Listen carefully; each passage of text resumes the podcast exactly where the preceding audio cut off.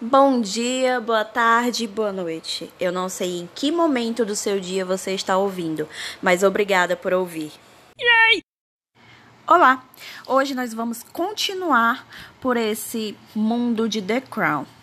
Hoje nós falaremos a respeito de uma frase que a rainha mãe Elizabeth falou para a jovem rainha Elizabeth, que era: Cale-se, você deve permanecer calada e somente ouvir. É interessantíssimo pensar dessa forma, porque quando nós chegamos mais ou menos na terceira temporada, nós vemos a rainha, a, a rainha Elizabeth em conversa com a irmã, a princesa Margaret, em que a Margaret fala o seguinte: não é natural ouvir, calar-se, manter-se calada. Ouvindo e sem tomar partido não é natural é antinatural. É algo que nós fazemos instantaneamente. Instantaneamente nós queremos falar, nós queremos que nossa voz seja ouvida. É, instantaneamente nós tomamos partido por algo, por alguma causa, por alguém.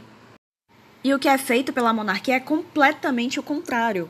O que é feito pela monarquia é parar, ouvir, tomar atenção, tomar nota daquela situação e tentar conduzir da melhor maneira possível sem se intrometer, sem tomar partido, é, pensando num bem maior e esse bem maior seria a população e afins.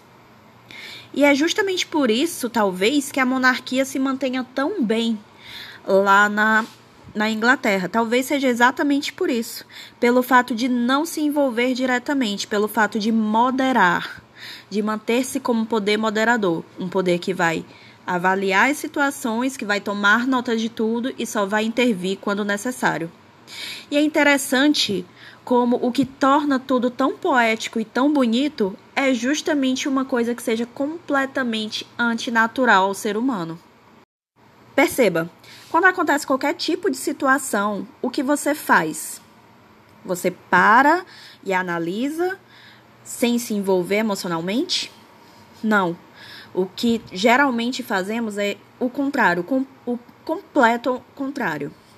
O que nós fazemos geralmente nos, nos exaltar, tomar partido por algum lado, seja como injustiçado ou como justiceiro, e agir, muitas vezes de uma maneira completamente abrupta. E é justamente por isso que nós tendemos a cair e a perder a razão. Nos podcasts anteriores eu falei sobre dever, senso de dever e aceitação. Um senso de dever que te leva a fazer o que deve ser feito, a aceitação de uma maneira que não seja estática, uma aceitação ativa da situação em que você se encontra, procurando tirar o melhor proveito dela. E hoje nós falaremos sobre calar e ouvir.